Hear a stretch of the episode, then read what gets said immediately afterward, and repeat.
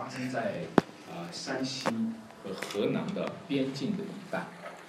呃，他是讲到了说，当时候愚公的对面呢，就是这个王屋和太行山哈、阻挡了啊九十多岁的这个老公公哈、呃，然后呢，他们一家人就开会讨论说，咱们把这个山给它挖开吧啊，然后呢，要把山啊，然后挖了，然后填到渤海里面。那当时候有人取笑他，他就说，呃，我就算是九十了，但是我还可以让我儿子继续挖呀，我还可以让我孙子继续挖呀，啊，一直把它呃挖完啊。然后呢，就啊根据这个故事上当中讲说，就感动了天地，感动了天上的神，然后成就了这个移山的。嗯，这个故事呢，显然今天你是不会照着去做的，显然没有人会去这么做，对吧？但是这个故事呢，却成为了中国留下来的一个传统美德，成为中国留下来一个传颂的哈啊，常常去用它来去表述哈一个人的心智的啊一个一个典范。呃，的确是，我觉得今天哈、用愚公移山的精神来看待信仰的话呢，一一我们是不是今天也应该被他所激励，有一个心智啊，像愚公移山一样的去执着在信仰的道路上呢？啊，愚公移山否认了人的智慧，否认了人的聪明，愚公移山否认了人的小聪明。但是愚公移山表达了人的心智，人的立下来的志向。各位，你知道志向很重要，对吧？但是实际上，现实生活当中，生活常常常常否定了人的志向，因为你会发现，你立志为善，由得你是吧？行出来呢，由不得你。所以我们今天要讲的呢，新愚公移山，就是说我们我们说旧的愚公移山呢，那个心智是不够的，那个心智是常常失败的。我们讲新愚公移山呢，就是今天这段经文里讲的，耶稣讲的一句话，耶稣说：“你们若有信心，像一粒什么芥菜种，就是对这座山说，起来，天到海里面，这事也必什么成就。”我说这不就是新愚公移山吗？这个新的愚公移山呢，它是一个神本的信心，不是人本的心智。这种神本的信心呢，啊，就是告诉我们说，其实不是我们感动了天上的神。你看那个愚公移山说，他的心智感动了天上的神，不。不是我们的故事能够感动了天上的神。如果天上的神被你的故事感动了，如果牛郎织女的爱情感动了天上的神，那是说明天上的神没有爱情。如果你地上在那里不断的嘿呦嘿呦这么去干，就感动了天上的神，是说明天上的神没有执着的意志，没有没有一个坚定的旨意。其实天上的神的故事要感动我们。是天上的神，他有他的故事。天上的神，他把他的儿子派到这个世界上来成就一个故事。是天上的神派了他的儿子耶稣基督道成肉身，死里复活，成就一个故事，要感动这些人。如果你听见了这个故事，你就有信心，你的信心将能够移山。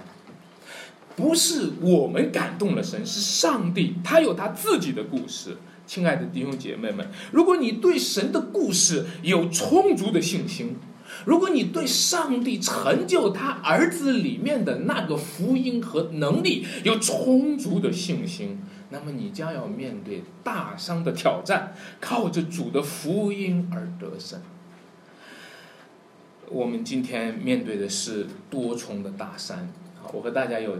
四个点来讲哈，第一个来讲到多重的大山，在小学的历史的课本上讲到了新民主主义的革命推翻了三座大山，叫是帝国主义、封建主义和官僚的资本主义。我们不否认当时候的民主革命带来的巨大的付出的代价哈，有它值得传颂的价值。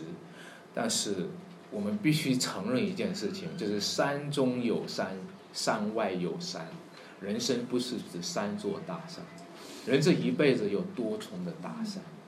你觉得今天没有大山压在我们身上吗？就算是像今天这段经文当当中讲到的，这个人他孩子得病了，那就是一个大山。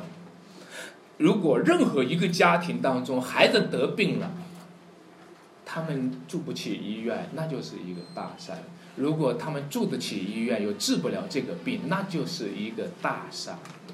我们这一生当中还有很多的大山是没有被推翻的，我们还是被压在了很多的大山底下。从我们今天的现实生活当中，我们会感觉到，我们缺乏什么呢？就是呃，我们没有钱，有钱就能够移开移开大山。但是在古代人不是这么想的哈，古代人那里呢，第一个，呃，古代人一定都没有钱啊。今天我我们说我们没有钱，古代人都没有钱。第二个，呃，古代人就是有了钱也没办法啊。你看，耶稣也没有钱，有人向他缴纳税银的时候，那税银只有一块钱，哈，他的一块钱是从哪里来的呢？钓上了一个鱼，从鱼口里面掏出来的一块钱。耶稣也没有钱，哈，这个时代是所有的都在用钱来衡量，啊，一切都成为钱财的附属产品。但是这个时代呢，你就会发现。慢慢的呢，大商成为大商，慢慢就小土坡也成为大商。我现在问大家，现在一平方一平方小土坡是多少钱呢？啊，一平方小土坡，在泾阳湖那边就是一万多块钱，是吧？你你看到吗？不仅仅是一个大山你征服不了，今天有钱了，我们连个小土坡也征服不了。啊，今天有钱了，我们连一平方的小土坡都是一个巨大的大山。在古代的时候，人们真正面对的很多的大山都是属灵的压力。各位，你看到这个孩子所患的病是什么病呢？不仅仅是身体的病，而且是灵魂的病。啊，是他的是他的灵魂被魔鬼压制，是有鬼附在他的身体上。然后这个孩子。就在属灵的权势之下，各位，今天历史上都在推翻物质的大商，今天历史的进程都在推翻资本主义、推翻封建主义，但是谁去推翻那属灵的权势在我们身上的不断的压榨呢？今天我是一个唯物论的时代，唯物论只是看到物质的难处和用物质的方法去解决，但是。今天我们面对着有巨大属灵的问题，这个世代呀，是比其他的世代还有更多精神的疾病和精神的压力。这个世代是比其他的世代还有更多灵魂上的问题，因为这个时代没有人在灵魂的问题上设防备，所以呢，在灵魂的问题上都大开方便之门。在灵魂的问题上，都让魔鬼可以趁虚而入，一举攻破。到处都是飘荡的灵魂，到处都是破败的灵魂，到处都是流离失丧的灵魂。你你说到圣经当中讲到赶鬼的时候，我们会把它想象成中世纪的事情，或者想象成古代人的事情。我们会把它想象成是一个具体的人身上有一个具体的灵物啊，但是实际上，你我所面对的这个环境，各位你知道吗？魔鬼已经不再是你所想象的一个具体的人的灵魂死了以后的一个状态，魔鬼已经成为了一个精神世界精神的存在。什么意思呢？就是在这个世界精神当中，到处都弥漫着魔鬼的他的统治，在这个世界精神当中，到处都弥漫着，弥漫着每一个个人身上都已经被一个世界精神所主宰着。当那个人他的儿子被鬼压制，然后跑到耶稣那里去求医治的时候，耶稣说：“哎，这又不幸又悖谬的世代啊！”你看，耶稣不是责备那个人，耶稣责备的是这又不幸又悖谬的世代啊！你知道吗？这世代充满了魔鬼的精神，这世代充满了不幸，这世代充满了悖谬。这世代充满了那空中的风俗，这世代充满了那悖逆之子心中用心的邪灵。耶稣责备的不仅仅是个人呢，你知道为什么今天的这个世代很难信主？你知道为什么一个个人很难信主吗？因为这个世界当中充满了不幸，因为这个世代当中弥漫着不幸和悖谬的世界精神。各位，我们每一个人都不知不觉的成为了一个世界精神的载体。啊，前两天我看到这个大家发出来那个链接，你知道吗？你在衣服上你穿一个 T 恤的时候，你 T 恤上的一个英文字母，你并并不知道那个英文字母是什么意思。你正在作为世界精神的载体，正在作为魔鬼传递他谎言的载体，你并不知道。我们每一个人作为一个个体行走在这个世界上，做什么发型，穿什么衣服，说什么言语，用什么词汇，搞什么动作，我们做什么发生什么事件，我们都在成为一个世界精神的载体，都在成为魔鬼迷惑全世界当中用用的载体。各位弟兄姐妹们，你知道吗？今天你面对的魔鬼不是一个小鬼，啊，有有时候在追求灵恩的教会当中会看到有赶鬼的事情。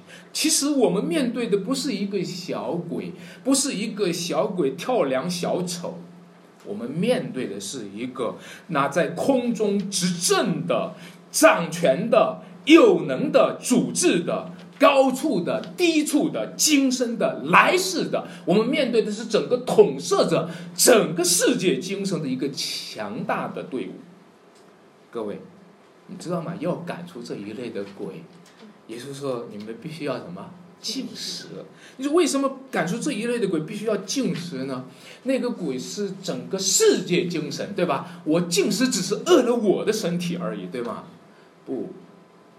你知道吗？因为我们成为了那个精神的载体，我们的身体就是那个精神的载体，我们的肉体就是那个精神的载体。你知道，我们属肉体，就是属于魔鬼的精神。魔鬼的精神附在了每一个人的肉体上。这个肉体不是指说哈我们简单的身体啊，这个肉体就是指一个个人膨胀的私欲。一个一个人贪吃的心，贪婪的本性，每一个人贪婪的本性当中，都在承载着魔鬼的精神、世界的精神。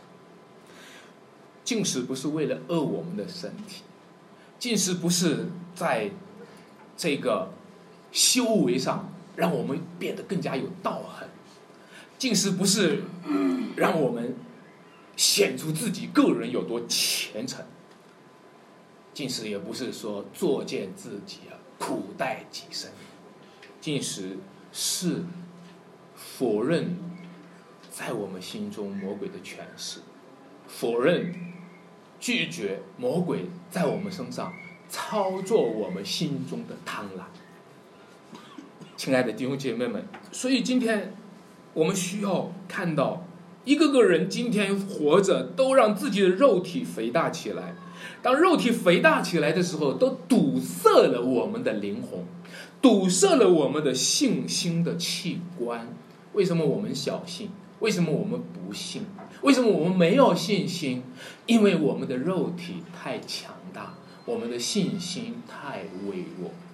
在我们每一个人的身体当中，在我们每个人的灵魂当中，在我们每个这个人的存在的个体当中，我们都怎么样呢？让自己的肉体强大起来，以至于强大到一个地步，你知道吗？就像一个人长得太胖，他的眼睛慢慢就被挤住了，你懂我的意思？就是就是他最后，我我不是反对这个对对身体胖的人有偏见，我是说一个人呢，由于他不均衡的发展他的生命，他对他的属肉体的那个部分不断的去喂养，而他灵魂的部分不断的在衰落，他的生命不断的弱小下去，他的心灵不断的弱小下去。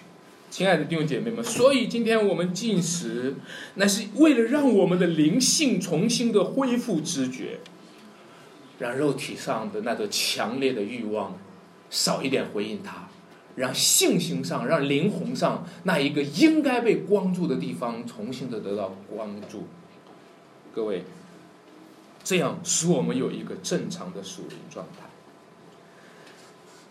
我们今天讲到多重的大伤呢？不是在外在的现象上来寻找原因，我们是在找属灵的根源。多重的大伤，你看到了三座大伤，所以就兴起了暴力革命，兴起了匹夫之勇，兴起了血肉之躯，来去推翻一座一座的大伤，去斗争那些地主，斗争那些富农。不是，这都是用数血气的方式在打属灵的战争。你把这一群人劈倒了，那一群人兴起来，那一群人就成为这一群人的大伤。以暴易暴，从来都没有推翻暴力。各位，其实我们需要打一场属灵的战争，这一场属灵的战争就是跟随耶稣基督，这一场属灵的战争就是送服耶稣基督的胜利。这一场属灵的战争，就是与犯罪和堕落的世界精神去征战。这一场属灵的战争，就是要从我们的肉体中开始打响。我们今天能不能够少一些贪婪？我们今天能不能够少一些暴躁？我们今天能不能够少一些刚硬不悔改？我们今天能不能够让我们的信心被？被开发出来，我们今天能不能让属灵的眼光可以看见属灵的事情，让这一场战争从我们心中打响？否则的话，我们的肉体当中潜藏着魔鬼的内应，我们和魔鬼在里应外合，共同的摧毁着我们的灵魂。所以今天。这场战争，这个征服的过程就是什么呢？我们在讲这个征服的过程啊。我们首先从军事的角度上来讲起，再讲这个属灵的领域。因为这一段经文当中呢，讲到了一个关于纳税的事情啊。耶稣在那里，有人过来找耶稣说，呃，找这个彼得说，这个你们的夫子纳不纳丁税啊？圣殿的丁税。彼得说：“纳。”其实耶稣是不需要纳的，你知道为什么吗？因为那个圣殿的丁税啊，圣殿的税收圣殿的税的时候，耶稣就跟这个彼得说：“彼得呀，世上的君王纳税是向自己人纳税呢，还是向向儿子纳税呢，还是向外人纳税呢？”彼得就说：“向外人纳税，对吧？”耶稣就说：“那儿子就可以免了。”这个就是说，其实彼得是不需要纳税的。其实彼得，呃，对不起，耶稣是不需要纳税的。耶稣是儿子，他是具有免税的地位的。耶稣是圣殿的主人。不过他在这里做了一个比喻，他说什么呢？他说世上的君王纳税是像儿子呢，像外人呢。因为今天大家都知道，在香港有游行的事件。在这个这个一墙之隔啊，有这样的事件。因为今天呢，在一个大环境是一个民主制度的大背景之下呢，有个词叫做纳税人。纳税人的概念呢，其实呢，常常在民主的背背景下呢，叫做纳税是一种权利。你纳了税，就像入了股的股东一样。你你纳了税以后呢，你就可以问政府。哎，你怎么这么这么做事情呢？我们可是纳税人啊，我们纳了税了，你政府就不能乱来啊！啊，你要向纳税人负责啊！但是各位，你知道吗？在古代社会，纳税人不是这个概念。在古代君主社会，在打仗的社会，在征服的时代，纳税人不是自由人的概念，纳税人是不自由的。纳税人就是我征服了你，交钱；我征服了你，你就上贡；啊，我征服了你，你就要进贡。在古代，纳税是一个进贡的概念。纳税是一个被征服的概念，纳税是一个你必须承认那个征服你的权柄的概念。所以我告诉大家，某种角度上，我们向上帝纳十分之一，是向古代的纳税，不是向现代的纳税。我们十分之一要交给上帝啊，是我们承认他征服了我们，是我们承认了他征服的我们心服口服。你知道吗？这位上帝，他有权柄，他有能力，而我们原来是他的仇敌，我们都是罪人，死在了过犯罪恶当中，曾经抵挡他，而如今他征服了我们，他派他的儿子替我们钉十字架，从死里复活，然后打败了罪恶和死亡，征服我们，他让我们心服口服。我我想这一生当中，我们就是希望找一个人让我能够心服口服，对吧？我们就是希望这一辈子，希望找到那个主人呀，不是让我敢怒却不敢言的那个主人，而是找到一个心服口服的主人。这个主人是谁呢？就是我们的神，就是我们的主耶稣基督。今天我们纳十分之一，我们今天主日向他献上敬拜。我们每一个星期天都来到这里，就是代表我们被他征服了。我们为什么要坚守主日啊？啊，今天有一个弟兄还还在跟我，我我还还在说提醒他，今天是主日啊，是敬拜神的日子。亲爱的，我我们为什么要在敬拜神的日子来到主面前？因为我们承认他对我们的征服。各位，如果我们不被上帝征服的话，那我们被谁征服呢？我们我们会被魔鬼征服的。这一段经文当中讲到了那个生病的那个孩子哈，那个癫痫病的孩子，你看到他父亲描述说，他屡次的被魔鬼丢在什么水里，丢在什么火里？你知道为什么会把他丢在水里？为什么丢在火里？当然你知道，你可以想象一个癫痫，身体上有癫痫。灵魂上有癫狂，你可以想象这样一个人的病态的状态，对吧？你可以想象一个人生病了以后，疯狂了以后，可能会自残，可能会自杀，可能会打自己，可能会把自己丢在水里，丢在火里。你看不到背后的魔鬼的权势、属灵的权势，你只是看到一个人发疯了，对吧？为什么？为什么这个人会丢在水里，丢在火里？魔鬼为什么把他丢进去？简单的说，就是为了征服他，就是为了征服他。各位弟兄姐妹，你知道吗？魔鬼会让我们一次次失败，就是一次次打败我们。我们一次次败给魔鬼，就会心服口服。我就是看到今天在这片土地上被魔鬼征服的灵魂太多了，被黑暗的权势征服的灵魂太多了。我就是看到今天有太多的人，他们已经认了黑暗的权势才是老大。我看到一个个人今天说现实就是这样，不得不低头。我看到今天一个个人最后都对着黑暗的权势，一次次把我们丢在水里面，一次次把我们丢在火里面，让我们今天老老实实的相信魔鬼。各位，你如果不被上帝征服的话，你要等魔鬼征服吗？你宁愿被魔鬼征服吗？为什么今天我们靠近上帝靠近的这么慢？为什么我们今天不愿意主动的去接受上帝用他的爱征服我们，用他的救赎征服我们，用他儿子的基督的十字架的福音征服我们呢？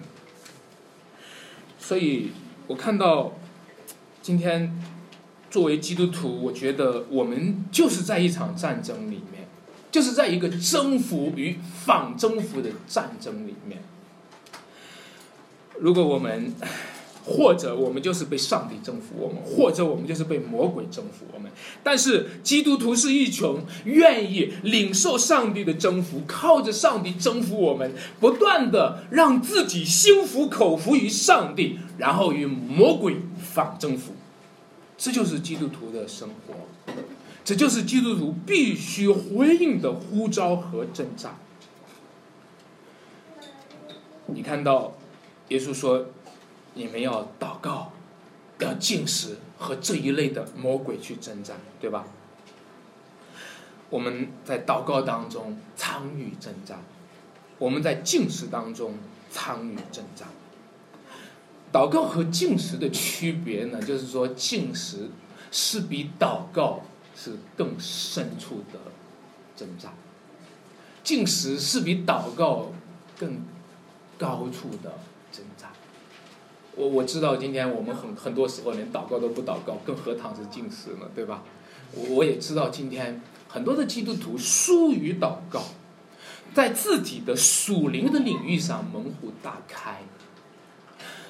有许许多的时候，我们任凭着魔鬼的权势在我们中间自由来往，却没有任由上帝在我们中间自由来往。上帝说：“我要在你们中间居住，在于在你们中间来往。”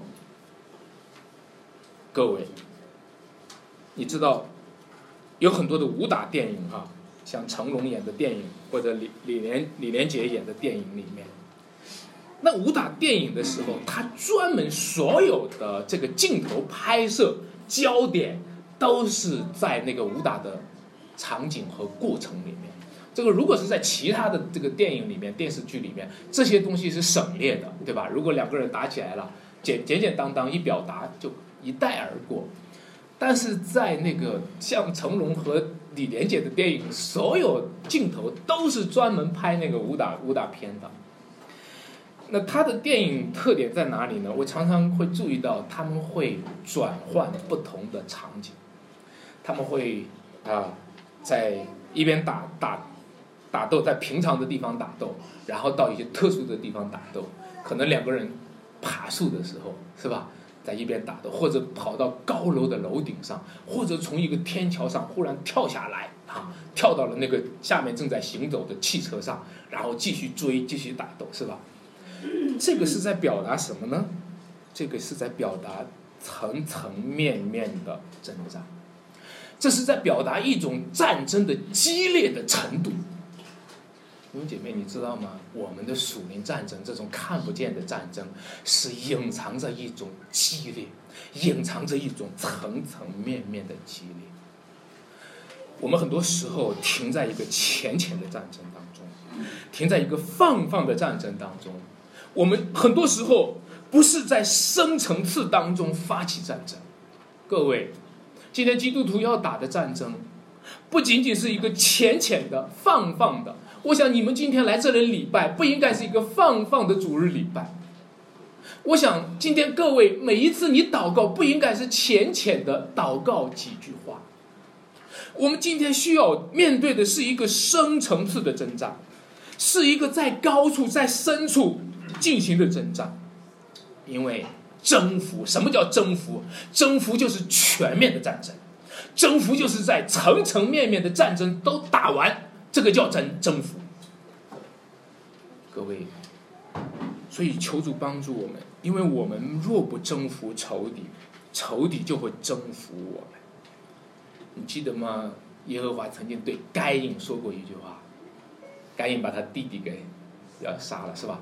耶和华对他说过一句话，他说：“罪伏在你的门前，他必恋慕你。”你却要什么？制服他。今天我们的征战就是要与一个纠缠不清的罪恶去征战。他别恋慕你，他和你拉拉扯扯，罪和你的关系是说不清的关系。就像今天有一个人，如果和一个有妇之夫妻去有有婚爱婚外的关系的话，是一个纠缠不清的关系。就像一个人有一个谈恋爱是一个不正当的一个恋爱关系的话，纠缠不清的话，我们和罪的关系就是这种关系，没有结果的，没有结果的，只有毁在里面。罪必恋慕你是吧？你却要什么？你要制服他。你千万不要还以为他是你的朋友。有多少的三角恋当中的恋人，最后是敌人？最后是敌人。你今天早一点看清吧，亲爱的弟兄姐妹们，你看到吗？这里说你要制服他，你要降妖伏魔，你要和这些罪不断的去征战。当然，这不是靠着数血气的方式打属灵的战争，也不是靠我们自己。能够征战，能够决定最终的胜败。其实我们的主耶稣已经打完这场战了，这场战的结局已经注定了。这场战的结局，耶稣已经赢了，他已经升天了，他已经坐在父的右边了。他留下一些最后的场景，让我们来参战，让我们来参战。哪怕是我们打了败仗，但是我们参与的是一场。圣战，各位弟兄姐妹，所以求主帮助我们。你说今天和魔鬼打仗，这不是要移山吗？这个和魔魔鬼打仗，这不是要填海吗？这和魔鬼打仗的话，你你你需要有多大的信心呀？耶稣说：“你们若有信心，像一粒芥菜种，你就可以移山了，你就可以填海了。”你就可以和魔鬼去征战了。当耶稣讲这句话的时候，那是不是说耶稣讲的和今天世俗意义上讲的信心一样呢？因为今天我们到处都会看到心理学的培训，哈，在各个机构、各个公司会有一些培训，培训告诉你，你有信心，你要有信心，你是最棒的，你一定能做到，是吧？这些信心都有它一定的作用性，它都会给你带来一定的。激发你内在你你没有用出来的力量，是的，但是你知道，这都是有限的，这些信心都是一种自信心。凭什么我相信我是最棒的？现实摆在那个地方，他的身高就比你高，他的样子就比你漂亮，对吧？他就他的恩赐，他的才干就比你优秀，摆在那个地方，他的背景就不一样，他从小受到的教育就和你不一样。你怎么能够对自己说我是最棒的呢？你知道这样的信心会产生一种虚妄的信心。所以今天中国人讲到愚公移山的时候，就说啊愚蠢一点，别想这么多，就是只要给自己鼓劲儿就行了。我也在想，愚公移山的这种信心和基督徒的信心、耶稣基督的信心有什么不一样呢？就是有没有福音。呃。我从网上查了一下哈，我让我很吃惊，就是愚公移山哈这个故事，啊，就是在现代的流行歌曲里面唱愚公移山，因为你们听过那个唱愚公移山，好像有十个以上的版本，好，我查了一下这个江涛的哈，周笔畅的，唐晶的，段丽阳的，啊，洪新瑞的，周斐格，杨祖琼，阎维文，莫君生，还有一个人是要发光的臭肉，应该是啊。这个不不是真名哈，十个版本都在唱愚公移山。我想问，今天的人会照着愚公移山这么做吗？我觉得可能没有人这么做了，对吧？没有人让一个家庭去开会去去挖山，没有人这么做了。但是奇怪的是，这首歌儿，奇怪的是这首歌儿竟然还在传唱。啊，这首歌还世世代代传了它上千年，啊，上千年。那么，你你能够说这是为什么呢？因为今天的人都需要信念的支持，每个人都需要信念的支持，哪怕那个信念愚蠢一点，他也需要一个什么信念的支持。每个人都需要信念。但是呢，他的信念是矛盾的。他一会儿举起来的信念，待会儿自己就会推倒。为什么呢？因为他一会儿是一个无神论者，一会儿他是一个理想主义者，一会儿他是个现实主义者，啊，一会儿他又是一个拜偶像的人，一会儿他是一个科学主义者，一会儿他又是一个相信巫术的人。你想一想，我的无神论难道不会推翻我去到那里拜偶像吗？啊我或者我的拜偶像不会推翻我的无神论吗？我的现实主义不会推翻我的理想主义吗？从小培养孩子们说要有理想啊，你要有理想啊，到你将来的时候，你就会发现你的现实主义会推翻了你的理想，对吧？所以呢，我想今天很多人在信念上是左摇右摆的，啊，就像一个瘸子走路的时候左摇右摆，除非我们认识神。除非我们知道那位又真又活的独一无二的神，除非我们从绝对的神找到绝对的根基，有绝对的信念，否则的话，我们这一生当中都不可能有信念。信念需要真理，信念需要生命。如果没有真理，就不会有信念。如果这世界上都没有真理，你从哪儿来的信念啊？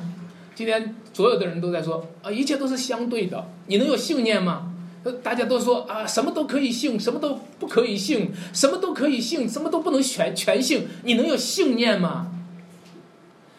除非你找到真理，除非你找到绝对的根基，除非这个信念有生命。耶稣把这个信念比作芥菜种，他说：如果你有信心，像。芥菜种，你就可以移山。芥菜种是什么呢？芥菜种是一个代表着生命。那位愚公移山的信念，其实是来自于对生命的信念。请注意，他说什么呢？他说：“虽然我老了，我要死了，但是我会有儿子，是吧？虽然我儿子将来也会死，将来我还有什么？”孙子，你看到吗？他的信念是来自于生命，也就是说，如果这世界上有生命，你才能够有信念。如果生命可以生生不息，你就可以有信念。但是大家都知道，大家都知道，愚公低估了死亡的力量。愚公说这个话，低估了死亡的力量。任何人在现实当中都知道。死亡要摧毁的力量是大过了他的理想主义的。你就算是你有儿子，如果你儿子不干呢？你就算是你你有儿子，如果你儿子娶不过媳妇儿呢？你就算是你你有儿子，如果你一家同心合意，如果移伤的时候发生个事故，一家人都被埋在里面。愚公低估了死亡的力量，所以我告诉大家，亲爱的弟兄姐妹，除非有复。活，除非有复活的生命，我们拿什么作为信念的根基呢？自然的生养能给我们信念的根基吗？啊，我生了一个孩子，哎，我我我的信念可以，我可以有有有有信心吗？是吗？如果没有复活的话，你知道，我们这个世界充满了危险，我们这个世界充满了危险。亲爱的弟兄姐妹们，所以芥菜种的信心是什么？耶稣说：“你们如果有一粒芥菜种的信心，就是复活的信心。因为一粒种子落在地里死了，但是它却怎么呢？复活了，它长出来。芥菜种的信心就是一个复活的信心，就是我们随着耶稣基督死而复活的生命。”我们住在它里面，芥菜种的信心就是我们靠着耶稣的复活，有奉他的复活，使我们的生命可以成长；使我们靠着他的复活，使我们的信心可以成长；使我们因着耶稣是死里复活的，我们就知道我们也是有奉于复活的，使我们可以面对死亡。亲爱的弟兄姐妹们，所以。芥菜种的信心是那一个依靠神话语的信心，是依靠耶稣福音的信心，是依靠那个万古磐石、很久不变的信心。上帝常常把环境摆在我们眼前，是吗？我们的环境有时候像一座大山，为什么上帝容许大山在我们眼前呢？然后给我们唱一首歌，说大山可以挪开，小山可以迁移。上帝常常把一座大山放在我们眼前，然后就是给我们一个应许，说大山可以挪开，小山可以迁移，让主的慈爱不离开你。二零零八年的时候，在四川发生地震的时候，我们是看过大山可以挪开，我们也看过小山可以迁移。上帝为什么允许我们的困难、我们的环境摆在我们眼前，然后再告诉我们他的应许呢？因为上帝要在我们身上锻造一个心智，就是像愚公一样的心智，就是应该基督徒应该有愚公的心智。各位亲爱的弟兄姐妹们，上帝在你身上要锻炼一个东西。造就一个东西，练出一个东东西来，鼎为炼金，炉为炼银，唯有耶和华熬炼人心。你不要今天想着不经过熬炼来过基督徒的生活。我看到很多消费主义的基督徒，我看到一个一个主日来礼拜敬拜神，但是却是从来没有预备让上帝在我们身上开工。从来没有预备接受上帝在我们生命当中的工程。上帝要在我们身上练就一种心智，这种心智呢，就是让那种愚公移山的传说，要在基督徒的身上被看见，不是传说；要在耶稣基督里看见，不是传说。亲爱的弟兄姐妹们，你知道吗？上帝托给基督徒使命，你们要去使万民做我的门徒，你知道吗？这个这个有如遗伤一样当初他给十二个门徒讲这个话，我想十二个门徒也觉得这个像你们要去使望民做我的门徒，这个就像遗伤一样，对吗？今天我们这间教会来到这间太原这座城市，要开始植堂。在一个风声鹤唳的日子，去指导，这个就像移山一样。在我们的使命宣言里面说，要天平祖先和子孙的沟壑，这个是像移山一样，要把大山和小山去削平，要把坑坑洼洼去填平，这个像移山一样。我们看到今天。已经在，这个今天的交通很发达，对吧？今天开了很多的高速公路，开了很多的动车，凿穿了很多的山洞，是吧？尽管这些事情已经在发生，我们可以坐上动车，从这座山穿到那座山。尽管已经发生这么多的事情，然而今天我们仍然面对的使命像移山一样，该怎么去完成呢？以前有一位叫做阿基米德的人，他说：“给我一个支点，我可以撬动地球。”啊，他讲的是杠杆原理，信心的原理有点像杠杆的原理。我们都没有信心，我们都没有能力，但是我们的神有能力。我们都不能做什么，但是我们的神可以做一切的事情。当初马里兄来中国的时候，在船上有一个人对他说。你能够改变中国五千年的文化吗？你能够改变中国那个拜偶像的习俗吗？他说我不能，上帝能。这就是一个杠杆的原理吧，就是说我不能和上帝能之间有一个支点。如果上帝可以用用给我们这个支点的话，他可以用我们的话，他愿意用我们的话，那么上帝会做奇妙的事，大山可以挪开，小山可以接。那个支点是什么呢？我把这个支点就归结在耶稣基督的身上。主耶稣基督，他有一，他给我们一个稳固的支点，就是他道成了肉身。当那个人过来求耶稣，要医治他儿子的时候，一边求一边埋怨。我们基督徒祷告也常常是一边求一边埋怨。虽然我们身体是跪下了，但是我们。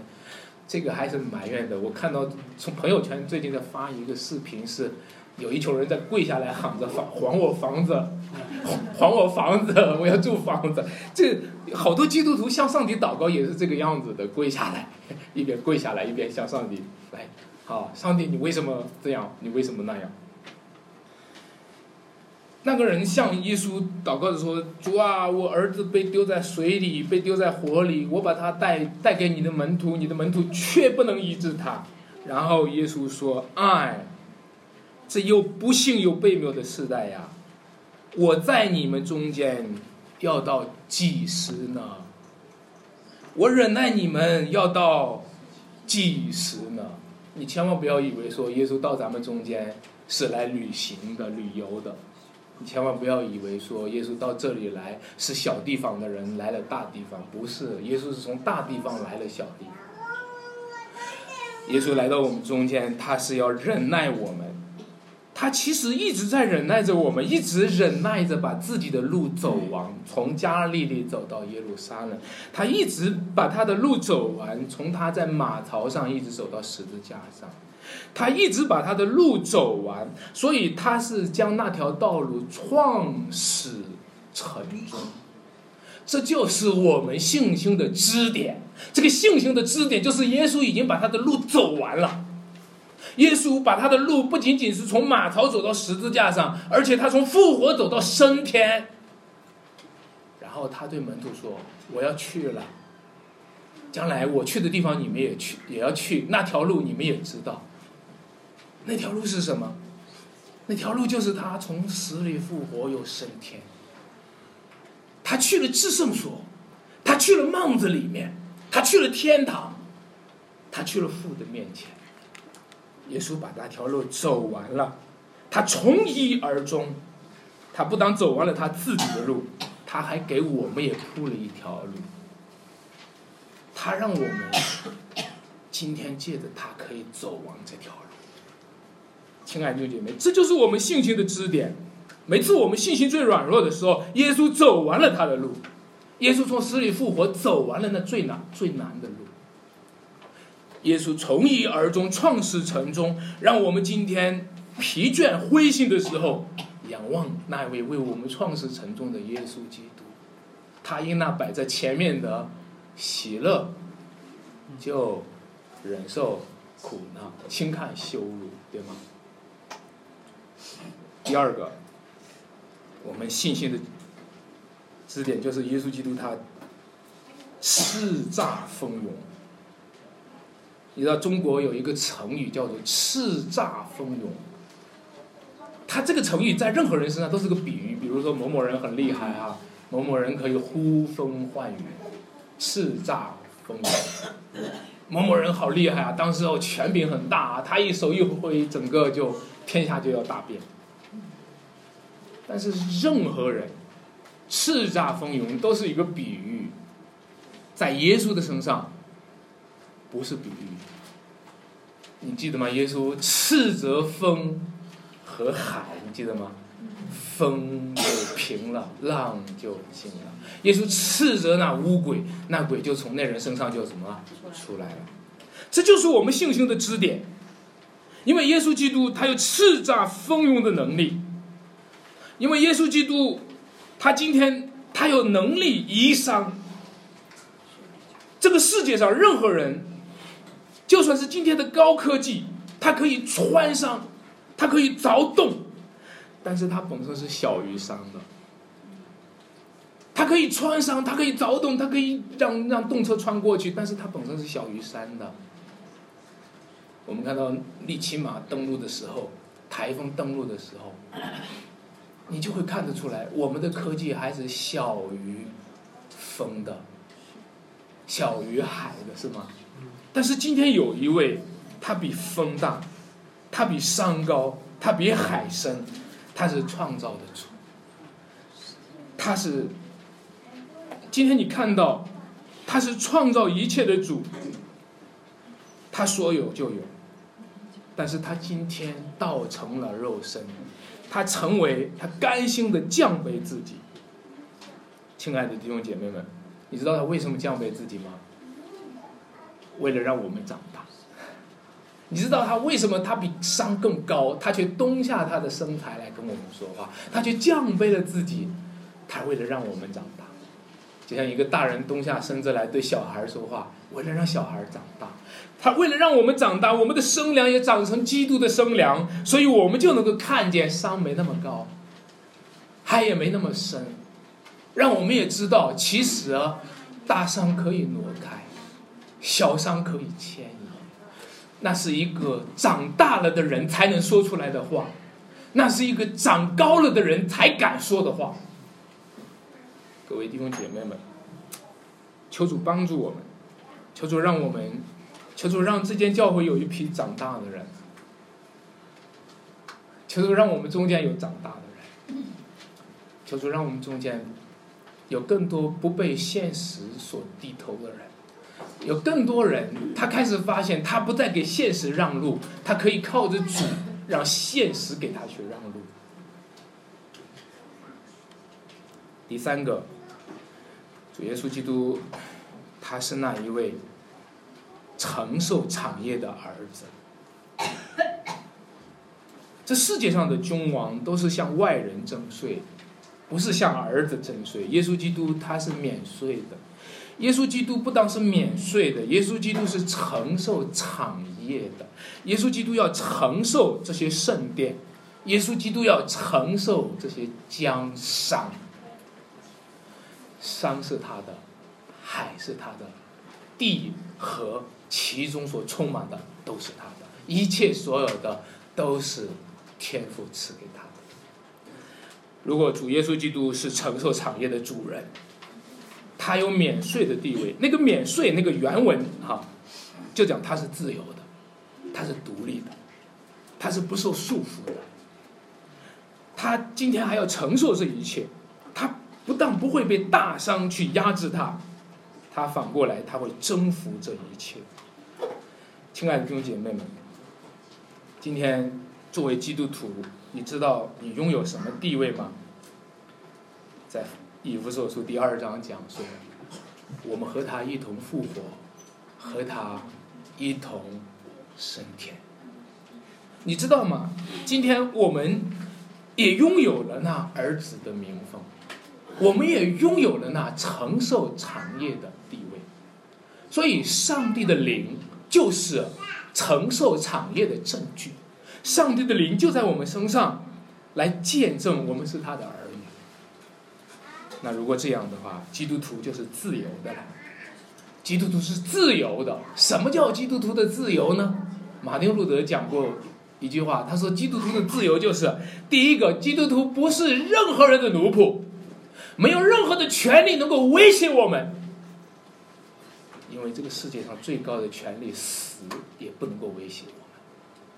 但是他又说，基督徒因为是自由的。”她可以做任何人的奴奴隶，她可以服侍她的丈夫，她可以服侍她的孩子，她可以服侍她旁边的每一个人，这就是基督徒的自由。亲爱的弟兄姐妹，今天耶稣基督来到这个世界上，他给我们信心的支点，他已经从死里复活，他已经行神迹，上帝已经赐给他权柄，赐给他圣灵是不能相恋的。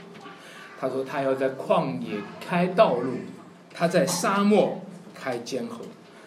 他今天在天上从死里复活，那将来他有一天要再来，他要显明他的权柄。各位，今天你和我就是被他呼召的一群人，呼召他，呼召我们。”跟随他走在这条十字架的道路，他走过的路，我们也要走。他要享受的荣耀，我们也要享受。那在最后，我想和大家结论的时候来对比愚公移山哈这个故事。愚公移山这个故事成为一个典范，但是今天耶稣基督给我们的福音呢，是一个新的愚公移山。愚公移山。是一个人本的神话故事，而福音呢，却是神的话。我们今天相信的不是人本的神话，那个神话一听就是人本的，那个神话一听就是人编造出来的，对吧？但是我们今天相信的耶稣基督的福音是神的话，这个神的话就是上帝告诉我们的，上帝在圣经当中向这个世界所启示的。跟随耶稣的人，走在了一条新的愚公移山的道路。愚公是愚昧的，对吗？愚公是被人看作是愚昧的，基督徒也被人看作是愚昧的，是吗？愚公的愚昧呢，是人的愚昧；基督徒要跟随基督的愚昧，却是神的愚昧。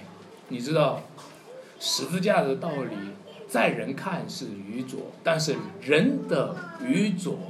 但是神的愚拙总比人智慧，人的愚昧肯定是愚昧的。如果你把愚公移山这个故事小小的就讲给孩子，那可能会放大了人间的愚昧，会让孩子不求上进。如果你把愚公移山的故事不断的传下去。一代一代的传下去，其实它会让人的愚昧主宰了人类的发展。但是，如果你把十字架一代一代的传下去，如果你把耶稣基督他甘心用愚拙的道理拯救那些信的人，你将会看见十字架的道理正是上帝用愚拙的方式彰显的智慧。亲爱的弟兄姐妹们。上帝呼召我们做一个上帝的愚公吧。上帝呼召我们。如果说中国用这个故事向后代子孙不断的发出呼召，没有人愿意跟随那个，但是又有人去传颂那个。今天这个故事在福音里将要被修正，让我们成为一个上帝的愚公，就是不怕人们的笑话。不怕人们的耻笑，在跟随耶稣基督的道路上，走在十字架的道路上，不怕人们的笑话。求主帮助我们，愿意跟随主。也许我们走的这条路，别人不愿意相信；也许我们走的这条路，呼召的时候没有人回应。但是求主给我们坚定的心智，鼎位炼金，芦苇炼银。唯有耶和华熬炼人心，求主熬炼我们的心智，因为我们宁愿跟随上帝的愚拙，也不要跟随世人的智慧。因为这世界上的人再聪明，最终都要死亡，而耶稣基督却从死里复活，耶稣基督却已经升上了高天，耶稣基督将要再来，在他再来的时候，整个的世界将要改变。我们一起。来祷告，天父，我们感谢你。我们住在一个多山多谷的一个地方，我们住在一个多山多谷的一个家乡。主啊，我们今天在这条路上，我们遇到了很多的坎坷。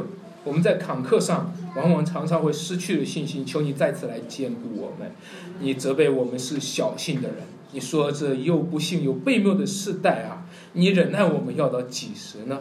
是的，主啊，你常常看到我们的小信，你忍耐我们，但是你一直的忍耐到底，你一直的走完了你的路，而且你今天还扶持我们继续走这条路。求你帮助我们，让这些软弱小信的基督徒可以继续的走这条路。求你帮助引导你的基督徒，引导你的儿女，听我们祷告，奉主耶稣基督得胜的名求。阿门。